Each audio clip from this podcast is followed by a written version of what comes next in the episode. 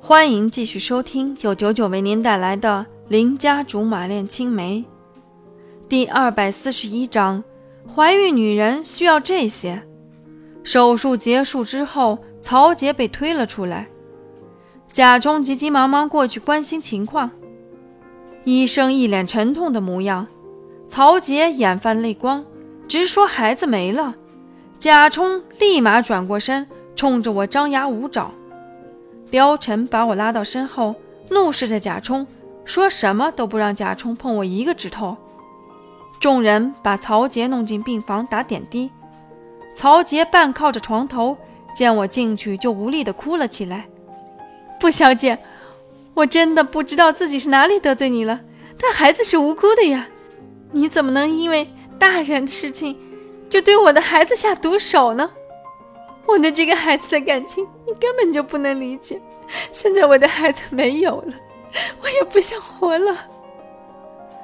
曹杰哭得不成人样，贾冲抚摸着他的脊背，半天说不出一句话。我我真是百口莫辩。貂蝉转而审视着医生，孩子真没了。医生点点头。貂蝉变了声调。那请问流产是不是因为摔跤？医生刚想说话，貂蝉马上提醒道：“我想请你认真想清楚再说。如果日后重启病例，发现不是因为摔跤，那你以后在医学界是不是还能走下去？这可是关乎前途，希望你仔细掂量。”医生忽然支支吾吾，欲言又止。贾冲马上站出来说：“别为难医生了，你这样态度。”医生还怎么敢说？再者，医生的职责是治病救人，现在为难他算什么？终于像个男人了，我还以为你一辈子站在女人背后躲猫猫呢。貂蝉半天不客气。那既然你那么爱曹杰和这个孩子，还怎么可能叫他怀着身孕出来抛头露面和人拉拉扯扯？除非……貂蝉顿了顿。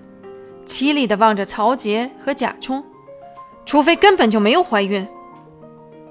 曹杰和贾冲怔了一下，曹杰反驳道：“我知道你护着布小姐，但也不至于拿怀孕的事情做文章。我为什么要假怀孕？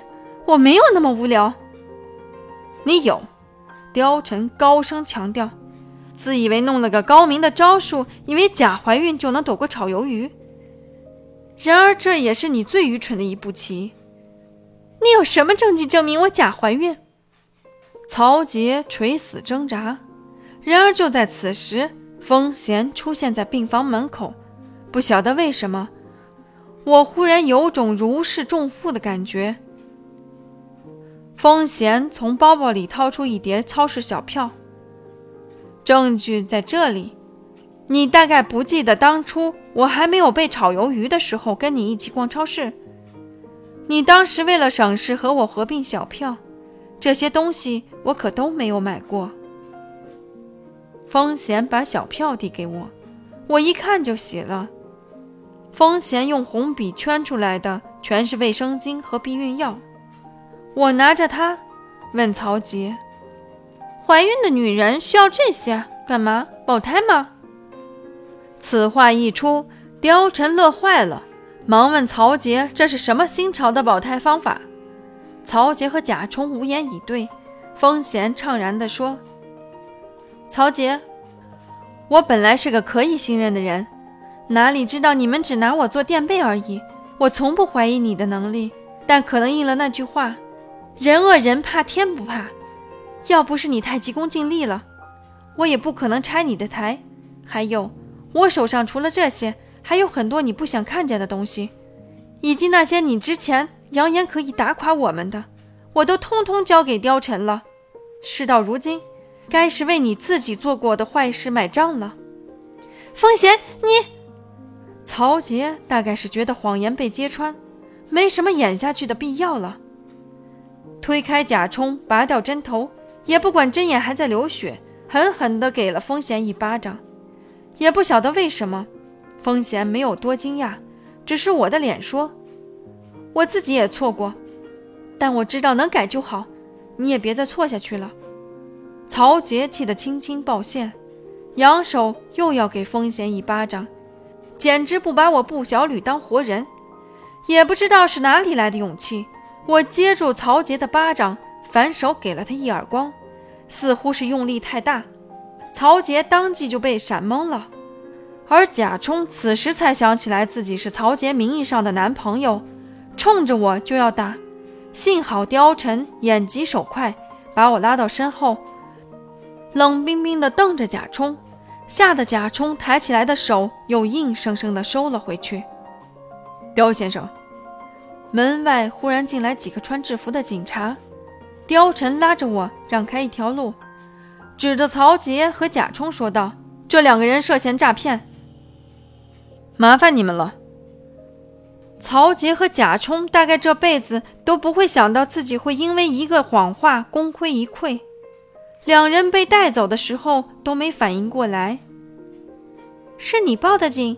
貂蝉点点头。看了那么久的小丑表演，看腻了。他们喜欢演的话，监狱里多的是娱乐生活贫乏的观众，一定能红透囚犯界的。噗。听了貂蝉的话，一下子就笑喷了。